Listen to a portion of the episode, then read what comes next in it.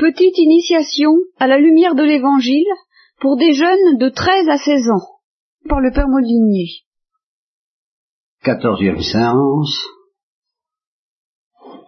Alors, je voudrais vous parler d'une chose extraordinairement simple, extraordinairement facile, et qui va déboucher dans quelque chose euh, d'extraordinairement difficile. Je dis pas simple, euh, ça reste simple, mais bon. Je voudrais vous parler de la prière. Ça vous intéresse, je suppose, parce que c'est un sujet qui vous tracasse, euh, comme les apôtres qui disaient au Christ, apprends-nous à prier, ou apprenez-nous à prier. Vous voyez bien que je vous apprenne à prier, peut-être, je sais pas. Ça doit être un problème pour vous.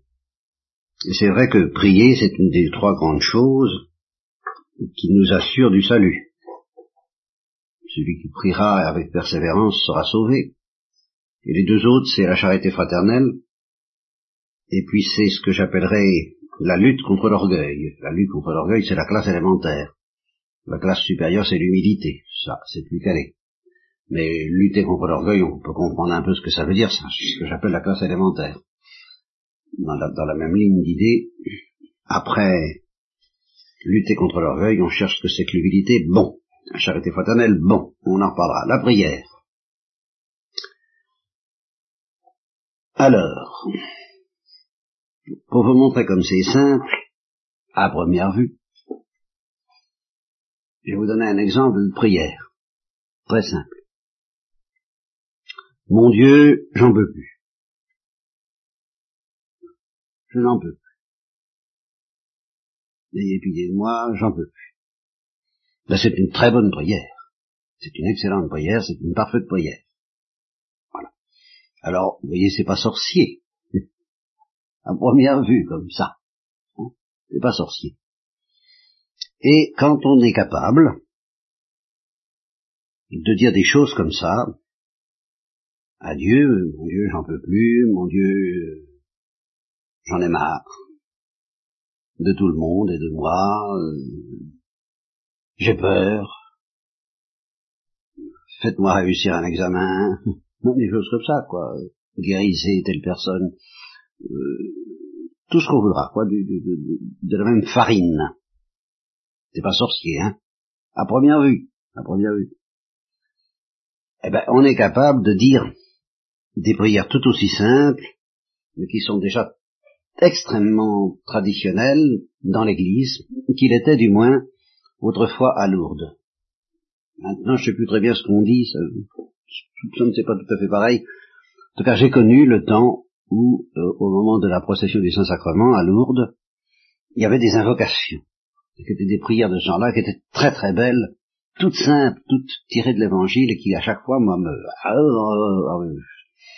Chaouillait le cœur d'une manière extraordinaire. C'était des choses comme mon Dieu ou Seigneur, je ne sais Faites que je marche.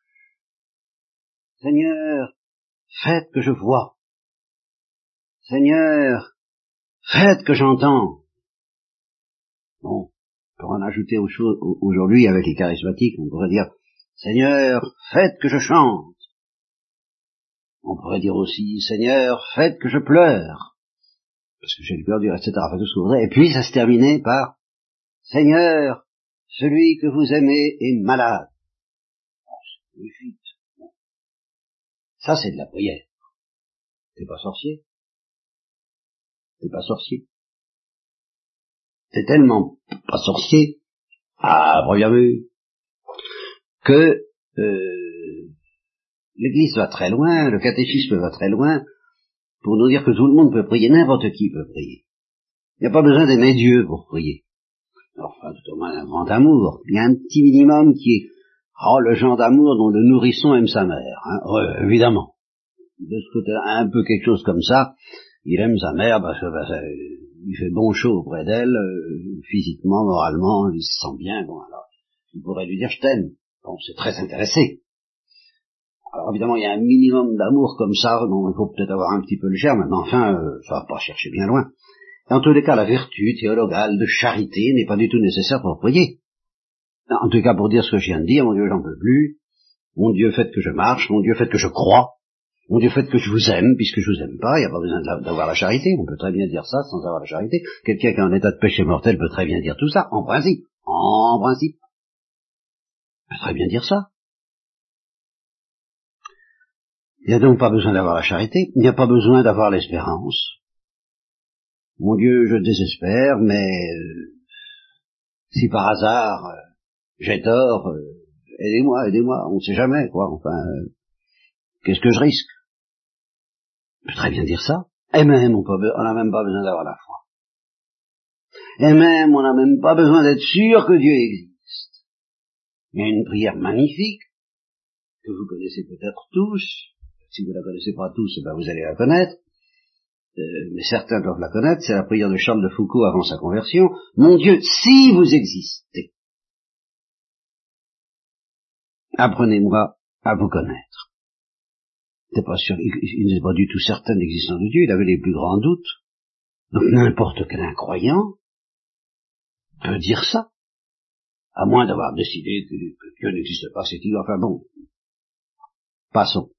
Vous voyez que même l'éventail est très large et que, à première vue, prier, c'est pas sorcier et c'est accessible à tout le monde. Bien, bon, d'accord, ça va. Maintenant, je vais vous montrer que cette prière toute simple, toute bête, même, euh, je n'en peux plus. Et même chez vous, il y avait la foi, l'espérance et la charité, je l'espère, qui est en état de grâce, je l'espère, qui pratiquait les sacrements, qui communiez régulièrement, je l'espère, ben vous pouvez être parfois incapable de dire, mon Dieu, je n'en veux plus. Voilà. Alors ça, si j'arrive à vous expliquer ça, j'aurais gagné mon pari. Si j'y arrive pas, ben j'aurais raté. C'est un catéchisme très difficile que je voudrais vous faire là. Mais au moins, ce que j'ai dit jusqu'à présent, c'est clair. Hein ça, vous pouvez pas me dire que je, me perds dans les, abstractions. Hein c'est, c'est, Ce que je vais vous dire maintenant, c'est encore très clair mais ça va devenir déjà beaucoup plus mystérieux. C'est une histoire que j'ai racontée souvent pendant que je prêchais euh, du temps de, ma jeunesse, et pour expliquer justement, pour donner un exemple de ce que c'est de ne pas pouvoir prier.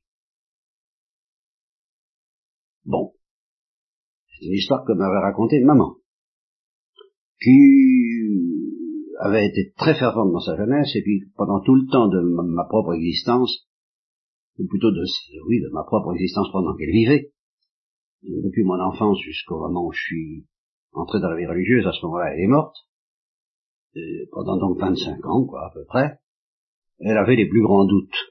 Elle avait les plus grands doutes, elle ne pratiquait pas, elle fréquentait des, des socialistes, des francs-maçons, enfin des gens très distingués, mais qui ne l'encourageait évidemment pas dans la foi chrétienne. Donc euh, elle flottait beaucoup, elle ne pratiquait pas, elle souhaitait que j'ai la religion, elle voulait que je sois élevé dans la religion, et, même dans la foi, elle disait tout le temps, ah, ceux qui ont la foi sont heureux. Il n'y avait aucune critique, il n'y avait aucune agressivité, aucune amertume contre, contre certains détails de l'Église, oui, mais contre la foi en elle-même et l'Église en elle-même, absolument pas mais comme une nostalgie, j'ai pas la foi, ou je n'arrive pas à avoir la foi, comme ceux qui, les croyants sont heureux. Bon, il y, avait ça. Et en même temps, ben, elle allait quand même à la messe et, et, elle, et, elle priait de temps en temps. La preuve qu'elle priait de temps en temps, c'est que elle était donc assistante sociale, ce qui correspondait, c'était la même chose, c'était infirmière assistante sociale dans un dispensaire contre la tuberculose, elle était sous les ordres d'une infirmière chef ou d'une assistante sociale chef.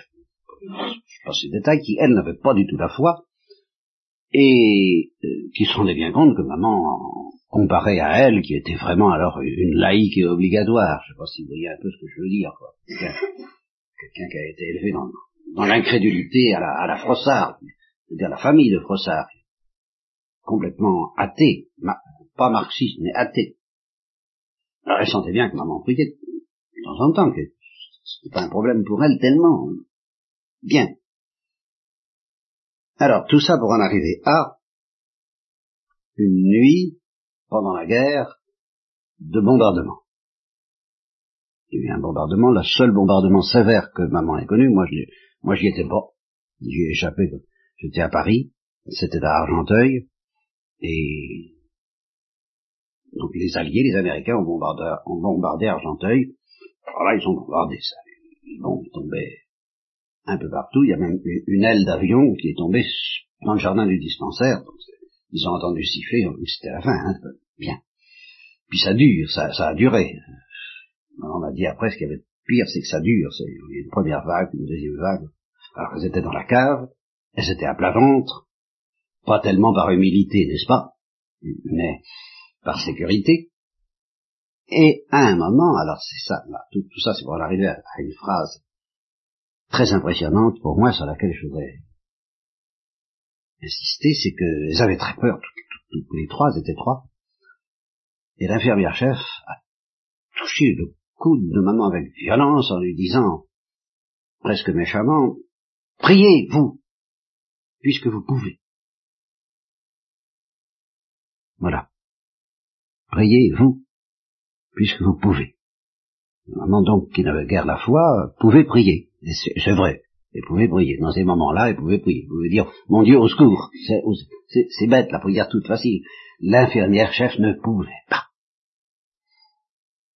Et pourquoi? Parce qu'elle n'avait pas la foi? Non.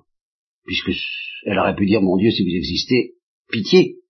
Elle ne pouvait pas. Ça, c'est bien mystérieux. Donc, je ne vais pas m'étendre sur le cas de cette infirmière parce que ça nous entraînerait trop loin. Mais je voudrais vous dire, et c'est ça qui va être ma, mon sujet d'aujourd'hui, c'est que vous pouvez, même vous, qui avez la foi, l'espérance et la charité, être amené petit à petit à un état où vous ne pouvez pas prier. Pas tout à fait pour les mêmes raisons que l'infirmière, mais où vous ne pouvez pas prier, je, je, je maintiens. Alors, euh, je vais vous parler d'autre chose. Je vais vous parler de l'hypnose. Un mot que vous connaissez peut-être pas. Vous avez, si, je ne vais pas vous raconter tout ce que c'est, euh, renseignez-vous, ceux qui savent pas. Enfin, quand l'hypnose, il y a un hypnotiseur et un hypnotisé. Ce que je n'avais pas bien compris avant une date récente, c'est que quand quelqu'un hypnotise quelqu'un d'autre, un sujet, il y a un hypnotiseur qui dit dormez, je le veux. Un hypnotisé, vous avez peut-être entendu parler de ça quand même. Dormez, je le veux, et puis l'hypnotisé entre, comme on dit, en transe, et puis il est complètement sous la dépendance de l'hypnotiseur qui lui dit vous avez froid, il a l'impression d'avoir froid, vous avez chaud, il a l'impression d'avoir chaud, faites ceci, il le fait, il est complètement sous la dépendance de l'hypnotiseur. Mais ce qui est très important de savoir, c'est que pour pouvoir hypnotiser quelqu'un, il faut que le sujet y trouve son plaisir. C'est très très important. Vous ne pouvez pas. Quand vous hypnotisez quelqu'un, vous, lui donnez quelque chose qui lui... Le, fait d'entrer en, sommeil et en dépendance à l'égard des hypnotiseurs, c'est agréable. C'est euphorisant, ça lui fait du bien. Jamais un hypnotisé ne consentirait à se faire endormir s'il trouvait pas ça agréable. Ça, c'est fondamental. Alors il s'endort sous l'effet de l'hypnose. Voilà. Alors, question toute bête, est-ce que, pendant ce temps-là, il peut prier? Ben, évidemment pas. Sauf une petite exception de taille dont nous reparlerons tout à l'heure, normalement il ne peut pas prier, parce qu'il dort, tout simplement.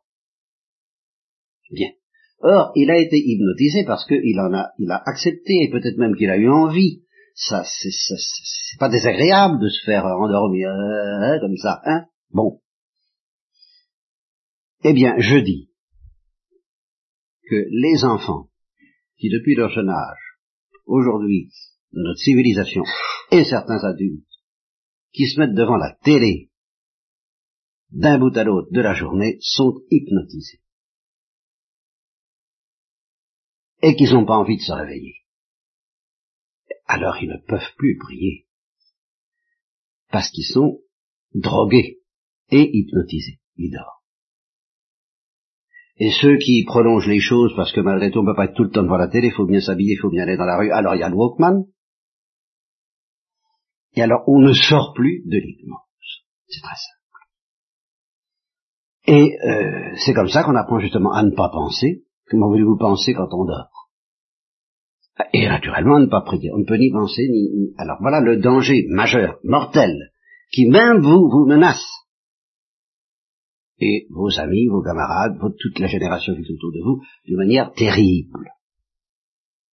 Et il n'y a qu'une solution vis-à-vis de ces gens-là, et c'est quelquefois même des adultes, n'est-ce pas, qui petit à petit, bon, ils ont leurs heures de lucidité, mais ils ont leurs heures d'hypnose, où ils se mettent devant la télé, comme ça, et puis ils zappent, euh, euh, euh, bon, ils sont hypnotisés, et ils aiment ça, comme je vous l'ai dit, on, est hypnotisé parce qu'on aime ça.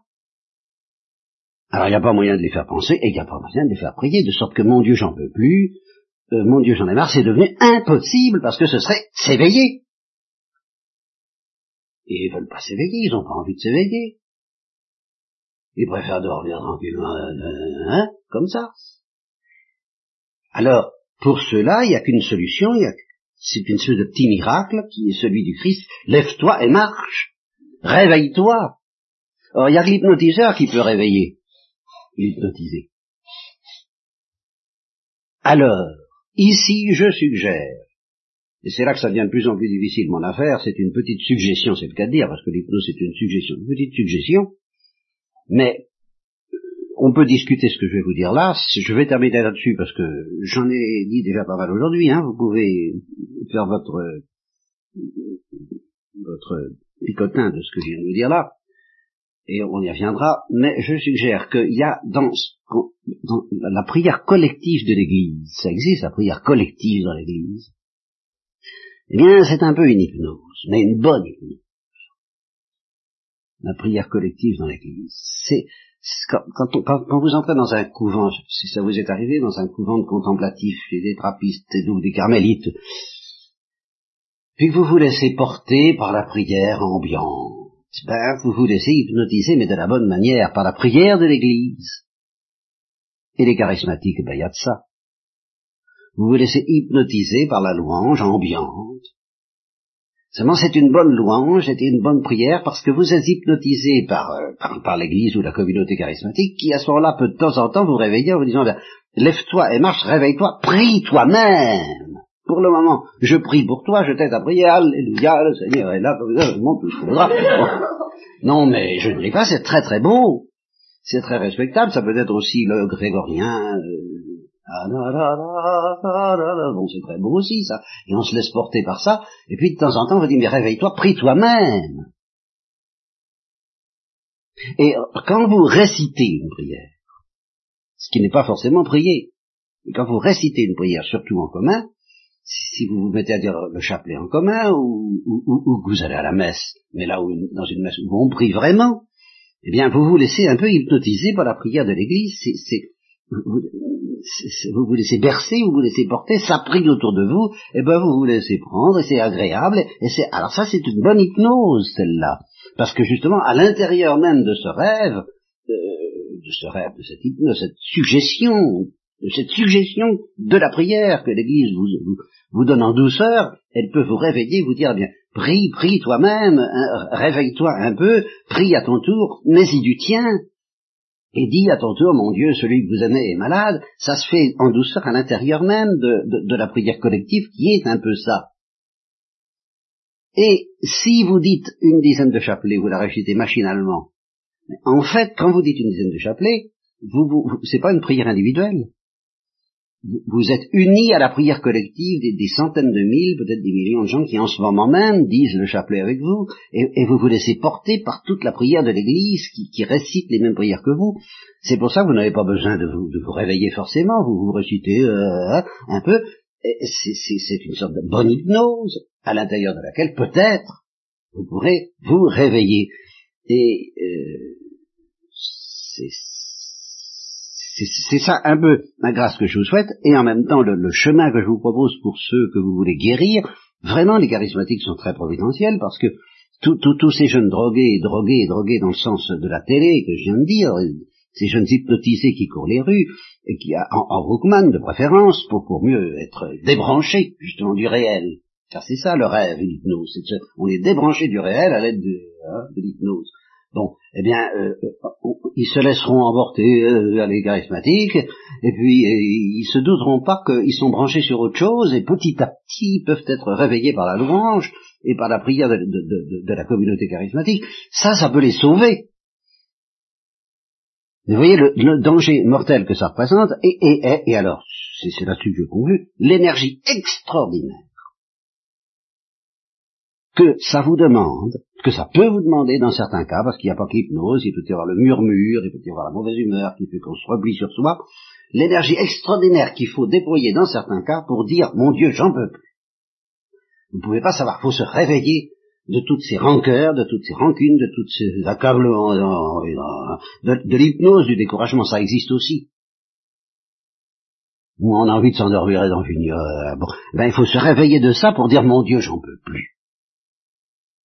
Mon Dieu, je m'ennuie dans la vie. Mon Dieu, je sais pas ce que ma vie veut dire. Mon Dieu, ayez pitié de moi. c'est toujours à ça que ça doit aboutir, c'est une vraie prière. Mon Dieu, celui que vous aimez est malade. Ça, on se réveille. Mais en étant simple, pas en fabriquant des, prières toutes faites. Si vous fabriquez des prières toutes faites, que ce soit pour vous laisser envoûter, endormir euh, par la bonne suggestion hypnotique de, de, l'Église. Alors bon, bah, vous répétez Notre Père, je vous salue Marie. Très bien, parce que d'autres le font avec vous et vous vous laissez porter par eux en récitant le chapelet, mais tâchez de temps en temps de vous réveiller pour pousser un cri personnel. Ça, c'est la prière. Que ça dure un quart d'heure ou une seconde, ça, c'est un détail. Qu'il y ait des distractions, qu'il n'y en ait pas, c'est un autre détail. Le fond, c'est ça. C'est qu'il faut y mettre, il euh, faut devenir simple. Il n'y a rien de plus difficile que de devenir simple. Voilà ce que je voulais vous dire ce matin, mais c'est qu'un début, parce que peut-être vous m'interrogerez là-dessus, et ça alimentera la suite.